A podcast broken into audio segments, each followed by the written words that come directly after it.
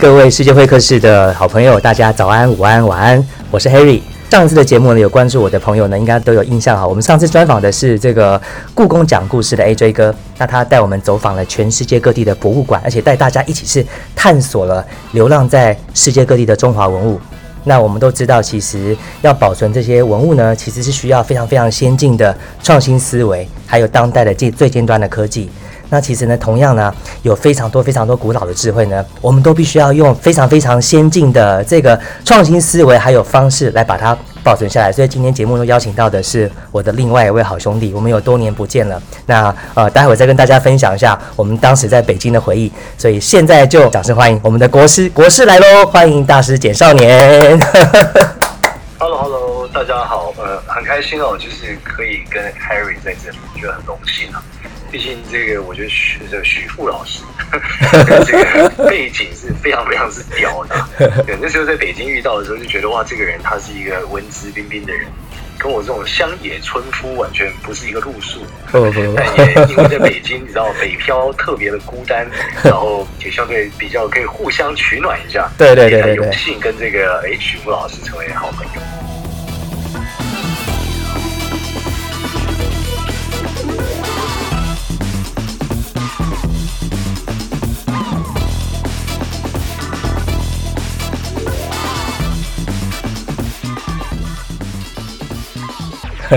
对，其实这个为什么说是国师呢？他在北京呢，应该是说在华人圈是被称作是新创科技圈的国师。我印象的少年哥呢，就是在北京的时候，我我公司在五道口，他就是穿梭在这个呃北京的各大科技园，那边都是互联网公司，然后大家就拼命的要找他去演讲啊，去授课啦。当时我也请少年到我们公司演讲，哇，真的是立刻圈粉。其实我知道少年其实最特别的就是呢，我知道你是师承三派嘛，对不对？能不帮我们介绍一下是哪三派？好，就是呃，我我主要来说，因为我在学这个的过程很小就开始学，所以后来我发现拜师是很很重要。就是说，啊，学算命这件事是非常难自学成才的，原因是因为很多秘籍都在门派里面。那我主要比较擅长是紫微斗数、跟面相、跟风水嘛。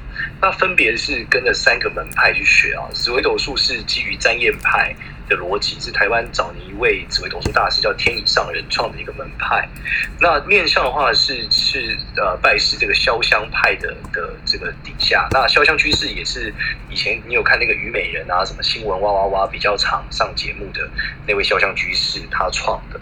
那风水的话是三元纳气派哦，风水的门派可多了。所以呢，你只能选一个你觉得诶相对比较现代的，呃，我个人喜欢现代类型的啦，所以我选了一个比较现代的门派，是这个龙宇堂他们在教的三元纳气风水，呃，所以本质上来说，我一些观念啊想法其实偏科学一点，都是因为基于呃这些老师他们在这个技术的演进上非常强调在跟现代的结合，所以这个是主要我的一个学习历程嘛。嗯，所以说这几个呃这几个你刚刚跟我们介绍了几个方向。的背景哈，我们包括有提到的有命理，然后有面相，然后也有紫微等等的。那你因为这三方面或是多方面，你都有涉入的非常非常的深，在你脑中是不是他们是有一个互通的一个宇宙？你是最后的感悟是什么？怎么样把他们融会贯通的？哎，我觉得其实要融会贯通的前提是得回到人身上，这回得回到我们我们。在北京认识的那个时候，嗯哼，就是因为我这些技术的门派大部分是跟台湾的老师学嘛。那你以前会觉得哦，所以这个如果今天是 A 就会等于 B，就你到了北京，就发现不 A 可能不会等于 B。对对对，就是你算命的过程中，你会大量的被北京人打脸嘛，你才发现说哦，原来文化不一样，它的落差这么大。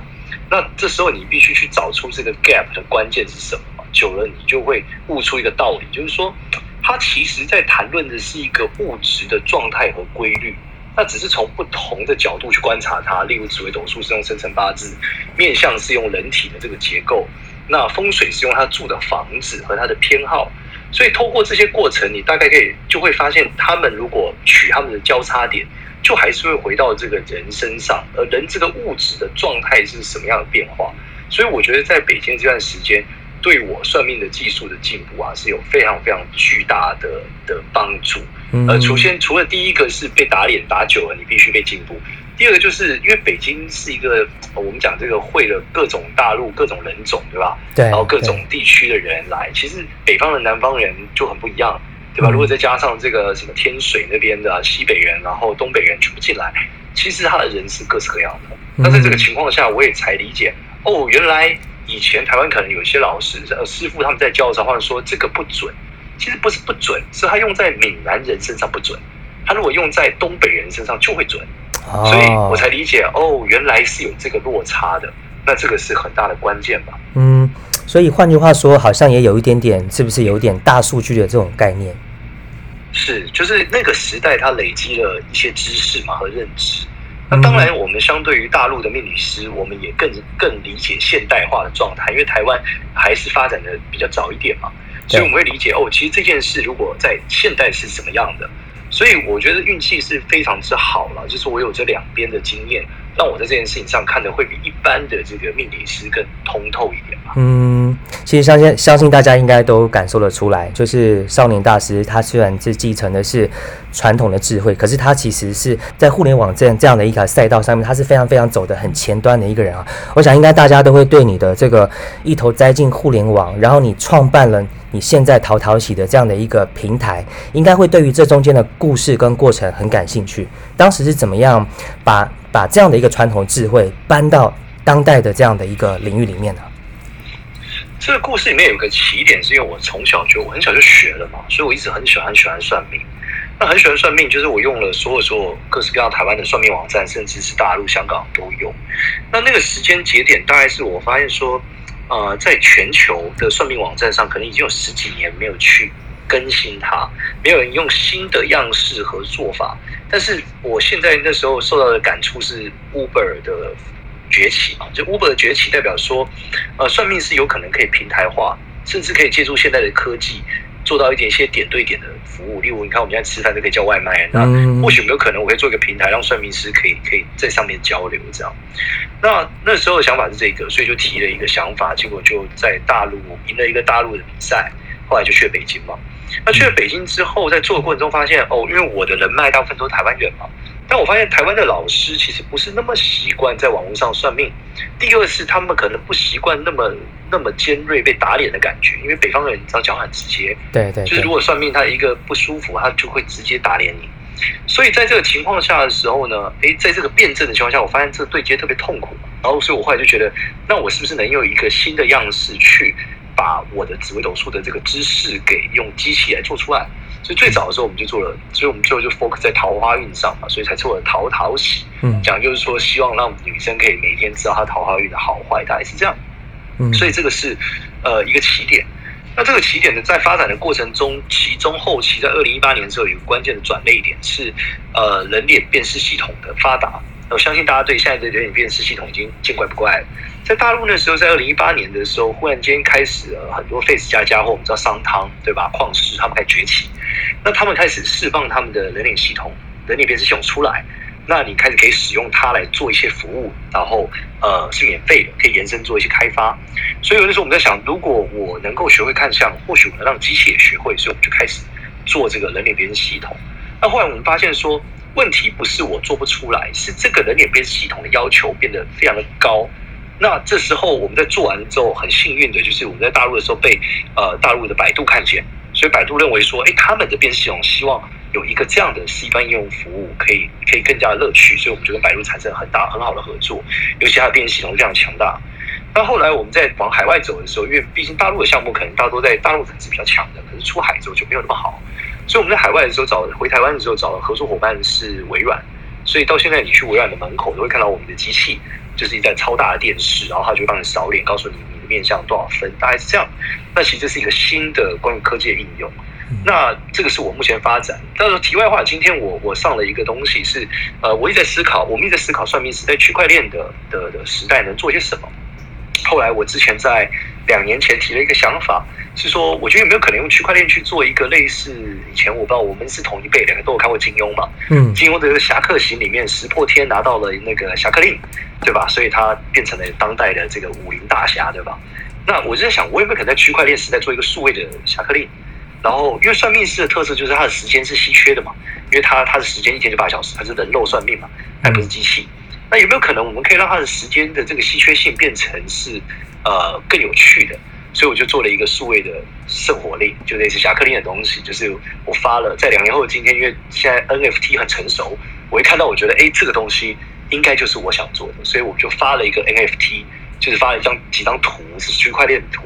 那我告诉大家说，你拿着这个区块链的凭证，你就可以呃在四十八小时内许一个愿，让我帮你算命一个小时，你就不用排队了。原本你找我算命时间很有限，要排队，超创新。拿这样折价折价券，对。然后因为因为它是数位的，这里面有一个有趣的思考点啊，跟大家分享，就是算命师的价格通常越来越贵嘛，因为他年纪越来越大了，时间越来越少，名气越来越高。所以我就跟他讲说，因为现在这张券它的价格是我现在算命的价格，那我说如果他放五年、十年后，他可能就不是这个钱，甚至我也十年后 maybe 我很累了，我已经不帮大家算命了。但是我看到这张纸，这这个这个数位凭证区块链，我就必须认账。因为当初我们买的时候打的这个 deal 预购的概念，对它有个履约保证的特性。那我原本的想法是说，如果这个让张伟忠老师或是唐启阳老师去做，那一定超级火啊！对，因为我现在要找到唐启阳让我算命，这是一个多么天方夜谭的事情，对吧？大家不敢想象。可是如果你有一张凭证，你四十八小时内就是可以让他帮你算命，甚至你可以把这个留给你的儿子。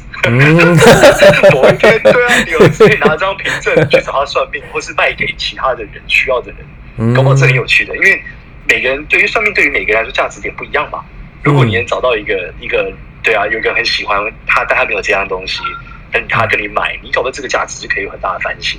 所以我觉得这个是一个新科技带来一些新的可能性、有趣的状态了。嗯，哎，那我们那我们要怎么样可以这个去 update 你的这个最新的这个啊 侠客令？哦，就就在粉我的飞飞呃我的 Facebook 粉专有了。好，这个但是它嗯，但它比较有趣是，我觉得它的门槛会是在说。你要先理解怎么做一个买一个货币的钱包，数位货币的东西。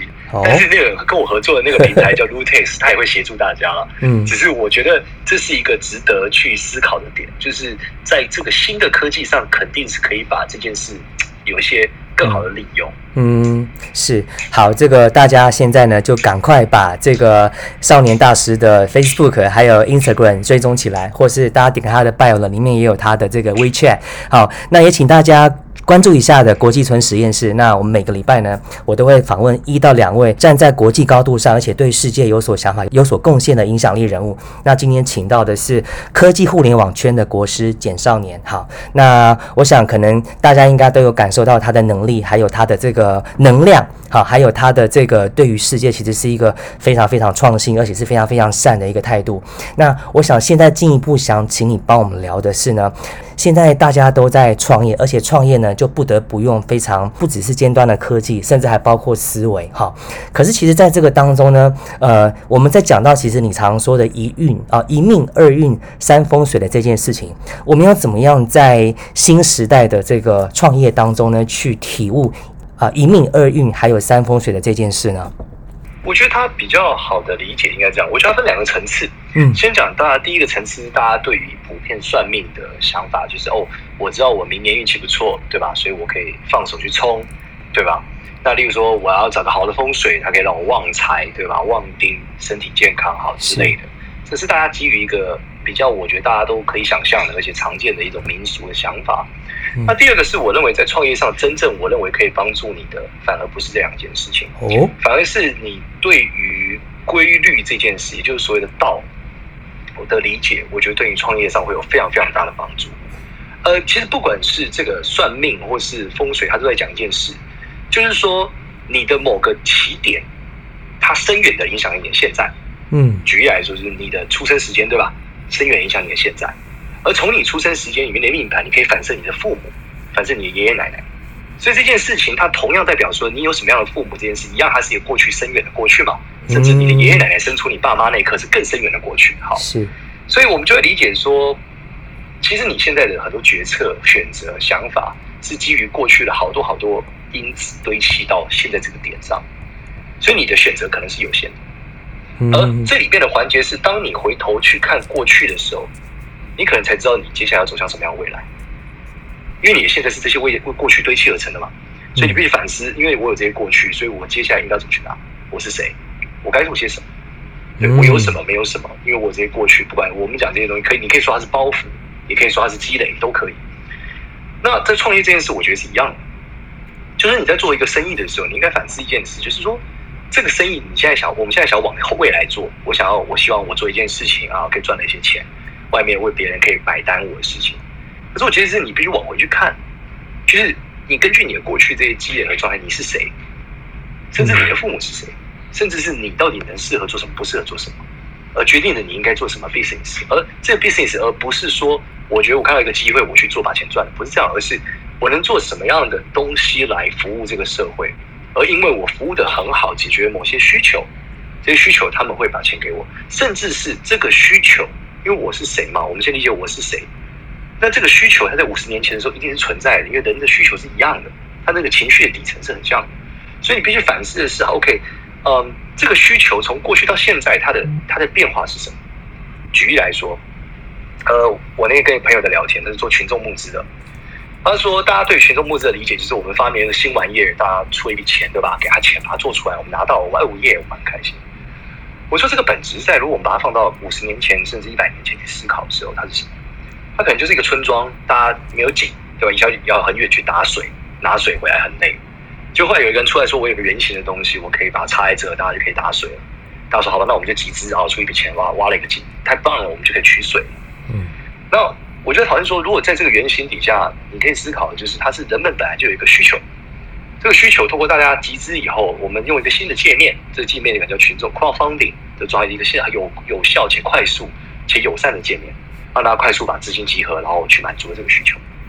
那甚至我们讲的这个，这个就是它就是一个过去的需求，是在现在用一个新的科技和界面去满足它，而你提供这个更界面，把它做得更有效，所以大家很感谢你。那你从中都会获取了某些部分的费用，那我认为这就是从过去，这算命这件事情这样子啊，就是你从后面这个道，你从过去的规律里面去理解未来是什么，嗯，回头去检视自己的过去，这件事情，我觉得才是真正能帮助大家在创业上去思考的。嗯，呃，我觉得听你这样讲真的是收获好大。我觉得你刚刚讲了一句真的是金句，就是同样的一件事情，同样的一个元素，它究竟是积累，或者是说它是祝福，就在我们一念之间。而在这当中，我们可以思考的事情是，不管是从一个呃个人品牌的角度，还是创业家的角度，我们回过头应该检视的是你自己能够为这个世界去思考你的核心。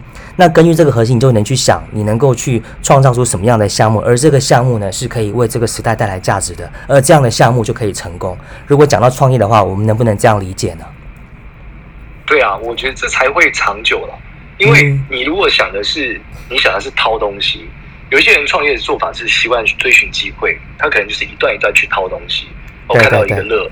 做了把钱放到身上，看到有乐把钱放到身上，但是这个本质来说，为什么他没有办法达到这个正循环的点？就是因为他会卡住，原因是因为他不是呃基于大家说我们把这个需求做好了，需求满足，他给我钱，给我钱，我再把需求满足的更好，嗯，那他就是一个滚雪球式的长大。那如果你只是一套一套的去套这个钱的时候，其实你的这个从杠杆性是很低的，因为你每一步每一次每一次你都得重做。那其实在这个过程中久了之后，你反而最后是吃亏的。因为你可能到了呃，maybe 五六十岁，你还在做一个非常基础并且没有累积的事物，那其实过程是很可怕的，因为你已经没有那个体力了，对吧？那你你如果累积的经验又没有价值，那这时候你就会你就会非常非常的吃力。是，所以累积这件事情真的非常的重要。所以换句话说，其实感觉是我们走过的每一个脚步跟每一个步伐，它都是有意义的，对不对？对啊，就是只是说。我觉得，呃，每一个步伐有意义的过程中，最后回头还是必须思考你，你透过这些你走过的东西，你是谁？嗯，这个思考点真的是非常重要的。因为如果你永远没有想通你是谁，你的这些散的经验你是没有办法合成一个你的，它就会散在那，嗯，它没有办法被合起来。那你要去思考是怎么整合你自己，这件事是关键，不然这个迷惘可能会一路伴随到最后，你会错失那个整合的时间点和可能性。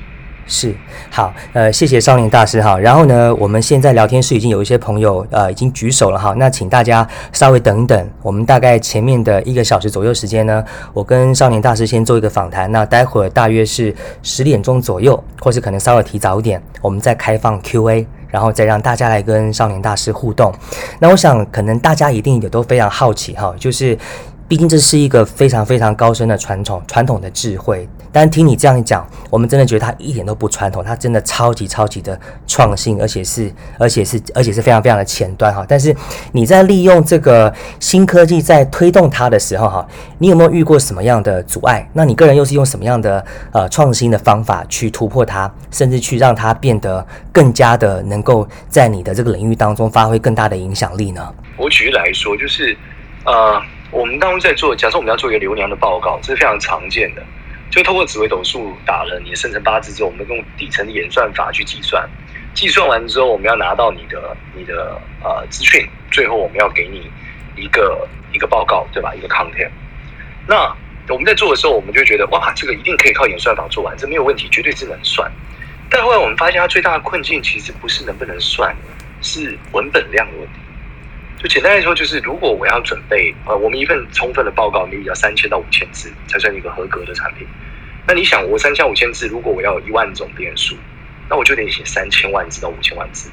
哇，这个是多么海量的一个状态！我们先不要讨论要不要校稿，它光是写出来就是一个很惊人的海量数字，是，对吧？是。那那在这个过程中，你就会有很多取舍，你会觉得靠这样，我想要做它其实尽可能的非常的细致的精准。可是问题就是卡在这个文本的变数量，所以在这件事情在后面做面向 AI 的时候，它就被解决了。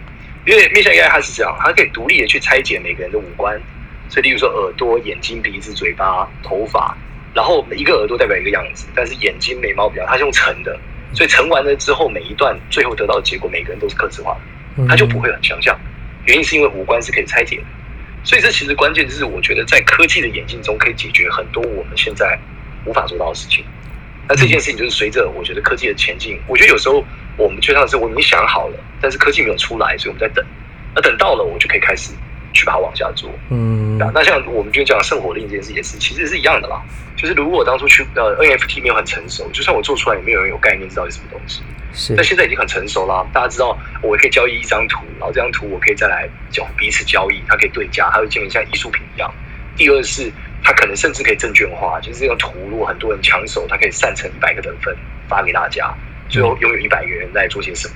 那我觉得这都是科技的时间到了，所以很多想法都是我几年前想的，但我就先摆着。所以时间到，我觉得哎，这时候可以做，我们就进来把它做出来。嗯，其实聊到这边，让我想到一件很很好笑的事情。我们的少年大师呢，这个帅气的外表，最近还在论坛上被 被大家讨论。人太荒谬了，竟然上医美版，真的太荒谬了。讲到医美，这就很有趣哦。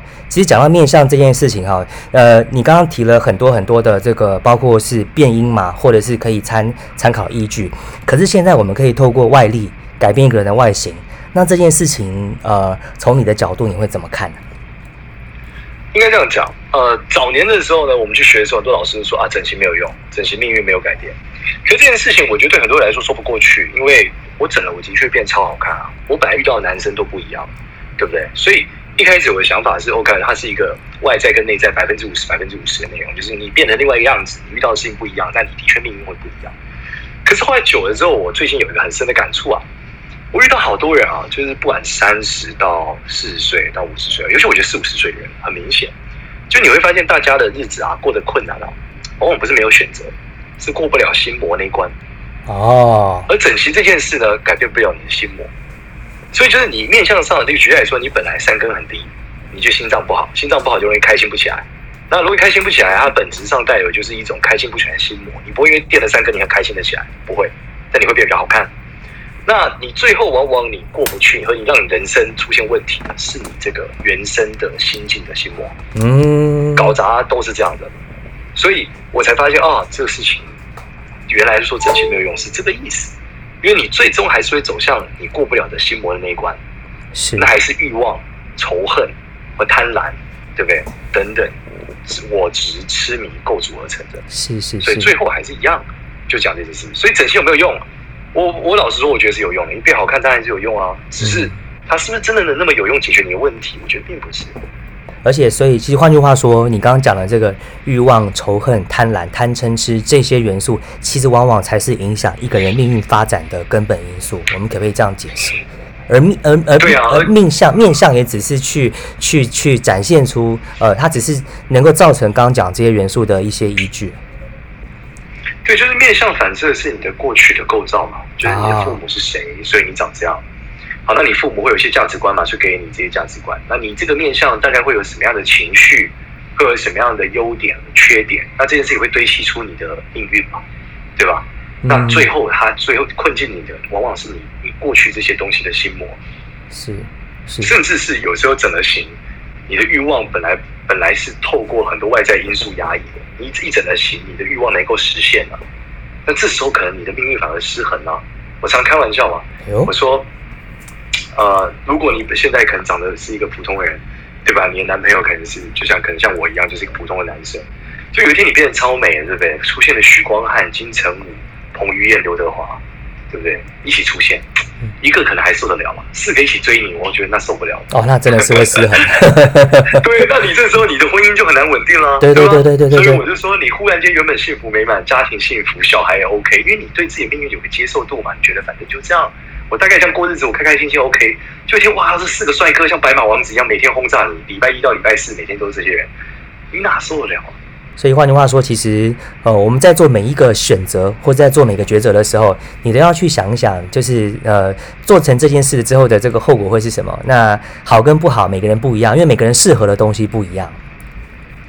对，而且我们在管理学的时候常常讲一句话嘛，就是我们在每次解你。问题是无限的，你解决一个问题就会产生一个新的问题，所以有时候你解决这个问题产生新的问题比不解决还严重，那不如不要解决。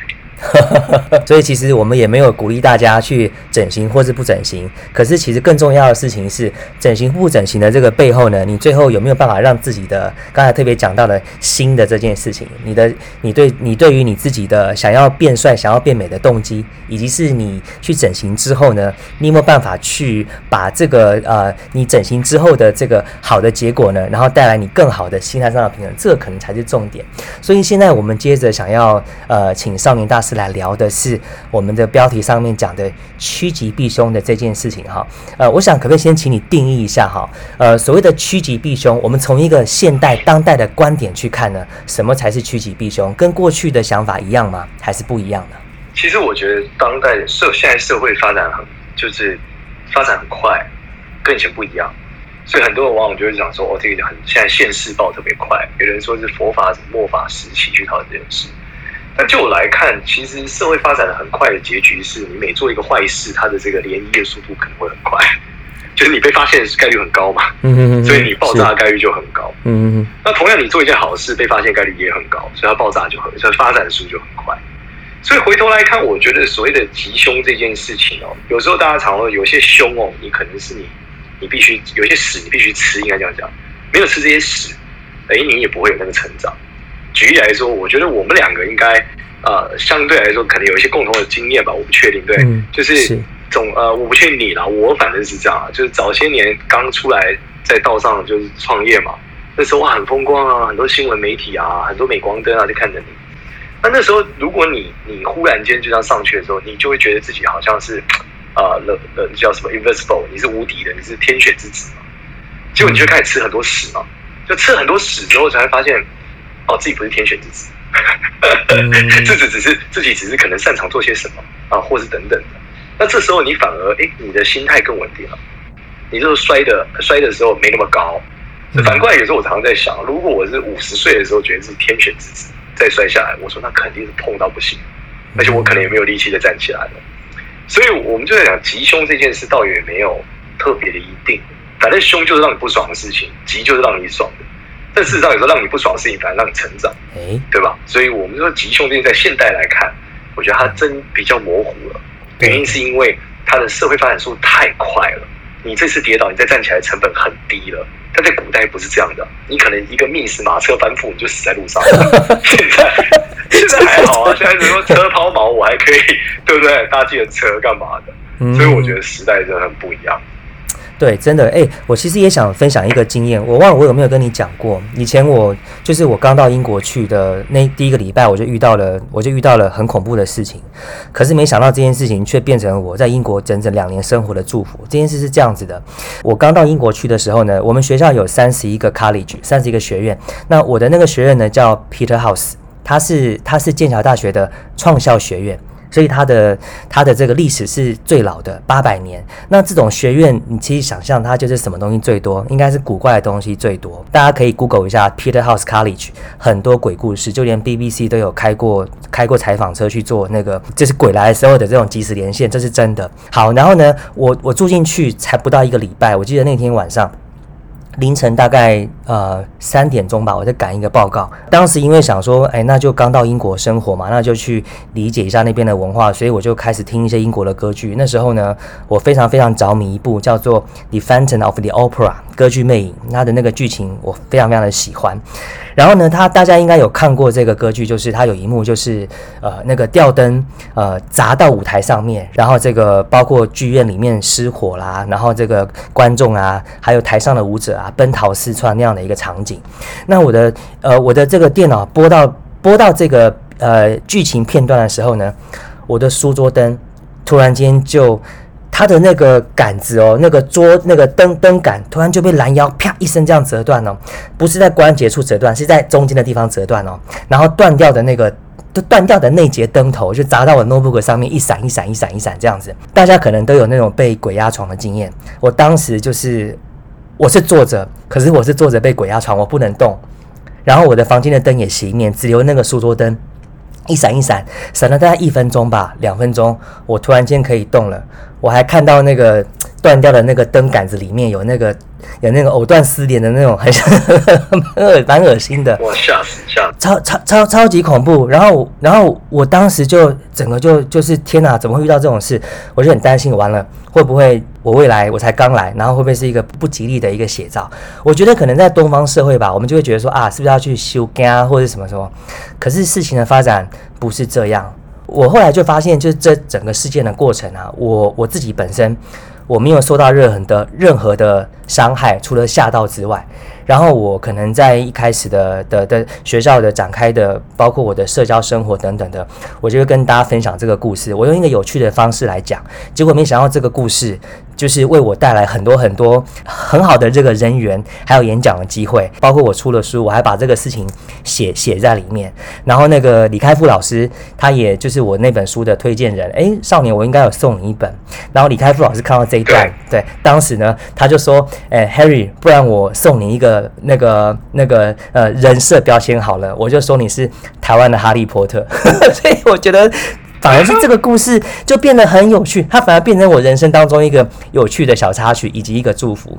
所以就是你刚刚讲的那个吉凶这件事情哈，相对应的真的很有趣哎。所以我觉得现代就是每每件我们一句话啊，就叫是福不是祸，是祸躲不过啊，福祸相依。对对啊，然后福祸相依嘛，就是你永远不知道到底后面会有什么好事。但是我觉得它关键就是我们要心存善念啊，就是端看我们今天用什么样的角度去看一个事情嘛。那如果我们越正向去看这个世界上发生的每一件事，其实你后面当它发生好事的时候，你就会把它归纳到好的地方嘛。那至少整个来说也是比较好的。嗯，是好啊。那我觉得既然都聊到善念这件事情了，我们来聊一聊趋吉。避凶好了哈，因为其实你自己也是非常非常的一路很用心过来的创业家。那你你有传统的智慧，你对于新科技的使用你也很了解，然后你自己本身呃又在一关一关的不断的升级打怪的过程当中，才有今天的少年大师。从你的角度来讲，你觉得从一个创业家本身的角度，我想可能房间内很多朋友，包括我认识的很多朋友，都是正在创业当中哈。我们要怎么样能够呃，如果回归到创业者的这样的一个角色本身，我们来聊聊趋吉好了。你会给大家哪些建议？呃，首先我觉得有有一些，我觉得老人的话要听，这是第一个。就是我觉得我不确定大家是怎么样，但反正我当年这个做科技创业的时候，最我落入的一个状态就觉得我懂很新的东西，我很屌，我很新，所以你们那个都过时了。你们去假赛，类似这样。但是后来我发现，其实没有，是就是商业的逻辑没有变。你的确使用的手段不一样，媒介不一样，呈现不一样。你的确站在风冲浪的浪上面，可是我要讲游泳没有本质没有改变，就是怎么冲浪会觉得浪不同而有有所不同。但是事实上游泳的模式没有，你还在水里，你还得浮就得浮，你得怎么做就怎么做。所以我觉得创业这件事，就老人的智慧要听啊，就是他们当初讲做生意的很多本质上的东西不能有问题。举例来说，现金流，举例来说信用，例如例如然后心存三年做得好的，然后我老实讲，因为我们那个时代看了很多，现在可能年轻人还好，因为我们那时代看了很多独角兽嘛。那现在独角兽一一就是折断脚，断就是摔死在路上嘛。对对对。就我我们我们现在就会发现说，哦，有很多生意它不是快生意，嗯，就生意的本质从头到尾不是快生意，每一件事情就得做十年，甚至二十年，甚至三十年。那如果一件事得做十年、二十年、三十年，那肯定是一个你很想做的事，对吧？你愿意把一生奉献在上面。所以回头来，我觉得是这样，就是大家要知道，就是创业这件事本质还是你到底在为社会奉献些什么。而且你愿意维持十年、二十年、三十年的奉献，那因为你想要这样子奉献，所以你一定会做得很清楚，那你就不会急，你不急，你就不容易犯致命的错误。那你不犯致命的错误，就是一定会有一天你会站在你该站的位置，而你的这段所有的走向这段为世界付出的过程是不会被磨灭的。但是你必须怎么样，战战兢兢。就是因为你，你随时一个代谢，或是等等，你是随时一个休息，你很可能就会面临到你没有成你，你可能会面临到市场的改变，面临到这个呃偷懒的报应，对对对，就是等等的事情。所以其实你应该要真的是要找到一个事情，是你你到底要做什么，而且回头还是你是谁，你对这个什么事情有热情，并且愿意付出几十年的时间把它做到最好，那这时候你才去做，哎，那是你就会做得很好。那原因是因为大家很多时候有些人跟我讲啊，上年我创业就是会赚钱。我说老实讲，赚钱的很多，方法很多。那因为创业赚钱的人，我还真的没见过太多。就是玩股票赚钱、买房子赚钱的，对不对？然后我还真的是不少，对不对？甚至是拿了一笔退休金的不少。但开公司倒的，我还是见过比赚钱多很多了。所以我说，你回头来，你真的在做一个事业，其实它本身应该要是一个职业。我觉得这对你来说是比较健康的，而且对你的整个长久以来的心态和这个走路的速度比较自在啊。那这件事还回到我呼应我们一开始讲的，就是你要成为谁这件事跟你过去很有很大很大的关联。对，所以你还是得回去看看到底过去是什么，而我未来要是什么。我觉得这还是回到很大的关键，这就是趋吉的一个做法，因为慢慢走不容易犯致命性的错误，你容易趋吉，同时你可以怎么样避凶。嗯，所以其实呃，也许可不可以换句话来说呢？你所谓的趋吉，其实某个角度上来讲，其实也是真正的认识自己是谁。那这个认识自己，就包括你刚刚讲的理解。那这个理解可以从过去的时间点来开始去做理解，然后从过去推到现在，从现在就能够去推到未来。呃，你的掌握度能够越大，你对于过去跟现在的掌握度越大，你对于未来你就更能够有这个呃有比较好的这个把握。好，所以趋吉这件事情，可能也包括我们对自己的专长、跟自己的核心、跟自己的兴趣的理解。那还有包括就是对于外在环境、对于市场、对于这个消费端消费端的需求，还有包括你对于这个世界的这个理解，你才能够提出对应的呃产品或是服务。对啊，然后另外我们今天在跟我跟我一个很好的朋友，他是一个非常杰出的创业家嘛，他可能呃不到三十岁，公司就卖了卖了几个亿。然后我们就在聊，就是说，因为他卖了公司之后就在创业，然后中间还是吃了很多屎，也常嘎三点半干嘛的很惨，但现在最近也好一点。但是我们被大家都觉得说，哎，其实我为什么我们一直没有放弃或没有停下来？我们就说，原因是因为如果你有一个很宏大的目标，那事实上你说的失败跟成功都是奈米级的移动，嗯，因为你的你你离终点超级无敌远嘛。所以你今天跌倒了，其实你离终点也没有更远多少，因为你本来就超级远。嗯，你获得了一个成功，你好像离终点近很多吧？也没有，因为你终点超级远。所以你要走到终点，其实是你只要确保你不断的在前进就好了。所以你知道，我有一个这个，我们刚刚讲，假设三十年后我要成为的样子，我在解决一个人类的什么样的底层需求？我我知道我要花三十年。今天我今年的生意是业绩好或坏，其实真的没那么重要。我只要知道我可以再往前，我正在往前。而你当你走到那一步的时候，基本上你一定会获得你该有的报酬，就是就是这样子。是你刚刚讲的这个分享啊，其实我想可能不但聊了趋吉，而且也聊了也也也聊了避凶哈。可是我想应该很多朋友关于这个避凶一定会想听的更多一些，因为毕竟创业路上困难重重，挑战重重，需要需要去打怪的这个几率也重重。尤其是现在，呃，我想可能不只是资金的问题，甚至是面对投资人的时候呢，投资人的好坏你也很难去判断。好，然后面对各式各样的机会，到底它是一个 chance 呢，还是一个呃 disaster，是这个灾难？我们在避凶上面哈，有没有一些根本的心法可以去做掌握的呢？呃，我第一个，如果你讲根本，如果讲不根本的心法，就通常去找什么风水师干嘛的，什么算命的去做避凶嘛，这是比较常见民俗的思维。但我做久了之后，发现一件事啊，就是我问呃，大家可能台湾人可能会知道什么指南宫嘛，对不对？吕洞宾嘛，求金鸡，大家最常去嘛，大家就是，然后吕洞宾有句话很有名啊，他是说，如果你有你有善心呐，行善行嘛，你就跟我没有两样，你就像见到我一样了。然后如果你是个坏蛋，那你见我也没有用，大概这样。那这件事还是回到了，我觉得是本质上的问题，就是说。你说会面对投资人、面对现金流等等问题的时候，我觉得还是很本节，就老人的话要听啊。啊，就例如说，老人家说做生意这件事，王永庆说过，会存钱的才叫师傅啦，会赚钱的是徒弟。所以每一笔钱，你都得思考，有一部分你得留下来。这个风险的控管是非常非常重要。嗯，然后节勤俭持家嘛，这是讲在公司里每一道每一分钱，你得花的有目的、有方向，对，并且是呃，你对财务要有很好的观念嘛。对吧？你想王永庆是经营之神，他连他大楼上面的菜卖多少钱他都说出来。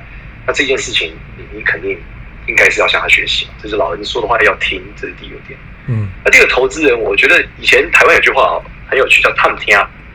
就我们会说你可以探听几类，对吧？就是你去探听一下。嗯。就我觉得所有事情的本质都是探听，就是不管你要合作或是要做任何事，你一定要再三探听，就千万不要被眼前事情迷惑啊，尤其是什么贪婪。就是很多时候你被迷惑的点都是你贪婪，那这个贪婪是原因是什么？是你想要快一点，对吧？你想快点赚到钱，你觉得这个大机会，你还要破关的。但事实上，就像我讲，如果你目标放三十年这样来看，你根本离破关就是无宇宙无敌远啊！对，你你今天有这个机会，没有这个机会，这不是关键，错过了一定有下一个机会。放心，你只要知道你在前进，它只是快或慢，这样快也快不去哪了。本质还是你愿不愿意走，对吧？嗯，如果我们讲这个马拉松一样。你说这个人跑得很快，这个人跑得很慢。如果我们把它放大到一个超长远距离，跑快跑慢，真不是关键，关键得跑。所以看起来，其实趋吉跟避凶其实是同一件事。可是你刚刚讲了，就说不要急这件事，或者说这样的一个态度很重要。诶，可是有的时候时间不等人，我们也要掌握一些机会。但是在面对机会的选择的时候呢，就容易会不小心犯了贪婪，或者是说判断不清的这样的错误。那呃，这个时候我们有没有什么样的？心态好，可以让自己的脑筋更清楚一点了。我知道这问题很笨，可是我觉得非常非常重要。这时候就像是，就像你在那以前我们小时候在打电动玩具之前，你得先看你有多少的石块在旁边。哎，对，你现在你现在有一个机会嘛？你发现哇靠，如果过去拿到这个宝物，下一发我就可以把魔王干掉。对，可能那边子弹很多，我闪掉的概率可能不是很高。嗯，那你得看你旁边有多少个石块啊？你石块很多，那你当然随你打。你就一定走过去嘛，马上按一个钮把魔王干掉，对吧？对。但你发现你旁边已经没有十块，再输你再死掉就要回家叫妈妈了，那个时候你就没有办法，你得你就只得先活下来嘛。所以它其实是一个很动态的知识。那这个动态是什么？我回到里面内容跟大家讲，就是我觉得周易的周文王嘛，我才跟你讲易经，算命跟易经有关。好了，周文王就是把干掉纣王那个叫周文王嘛。周文王在演周易的时候啊。最后给了他儿子一段话。周文王在死前留下了一个一本一本书，讲的是中，叫中间的中，是给他的儿子，就给周武王。这个故事很有趣啊，他里面在探讨是说，他认为舜啊，尧舜之所以能成为王，是因为拿到了中。嗯。然后他认为，如果要赢，打他能打，我们之所以能干掉纣王，也是因为我们有这个中。而我们如果要一直统治天下，不要像纣王一样，我们要这个中。那个中是什么？其实结合周易来看，就是我们必须思考我们现在是不是平衡的。对，就是机会来的的前提是你必须知道你现在多快能平衡回来。就你拿这个机会，你不会翻船。如果你翻船了，那你就不是中嘛，对吧？就你极端或极端保守都是有问题的。你必须一直衡量你现在到底拿这个机会，你会把它稳定。如果你拿这个机会跟你家后院烧起来，那你就吃狗屎。是，那事实上，往往创业里面最容易爆炸的时候，就是你因为我们讲开车开很快，你的视野会变很窄，对吧？对，就没有办法看到两边的问题。而这件事情就是关键，就是你到底现在，如果你取得了这个机会，你开很快的车的时候，你两边真的是安全的。嗯你得先确保这件事吧。嗯，如果你的道路是安全的，你往前踩，砰你过去，的确够快。但是你能准备到什么程度，这取决于你前面累积了多少，嗯前面取决于你对道路况多熟嘛。所以这才是很大的关键。是，所以换句话说呢，其实是轻是重是快是慢，轻重稳妥呢，其实步步都要拿捏。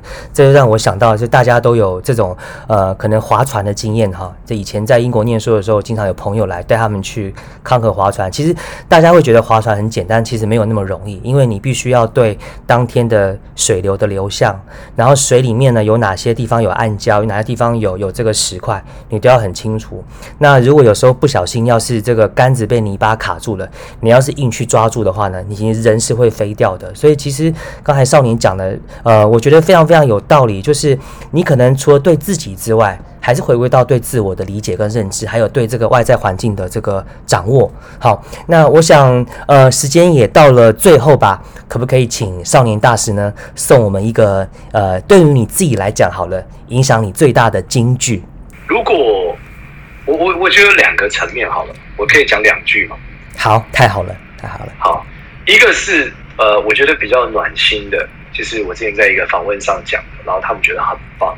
嗯就是我觉得这是比较鸡汤层面，叫做呃，既然很多事情都已经注定了，何不让每一段发生变得更美好？嗯，这个我觉得是很大的关键。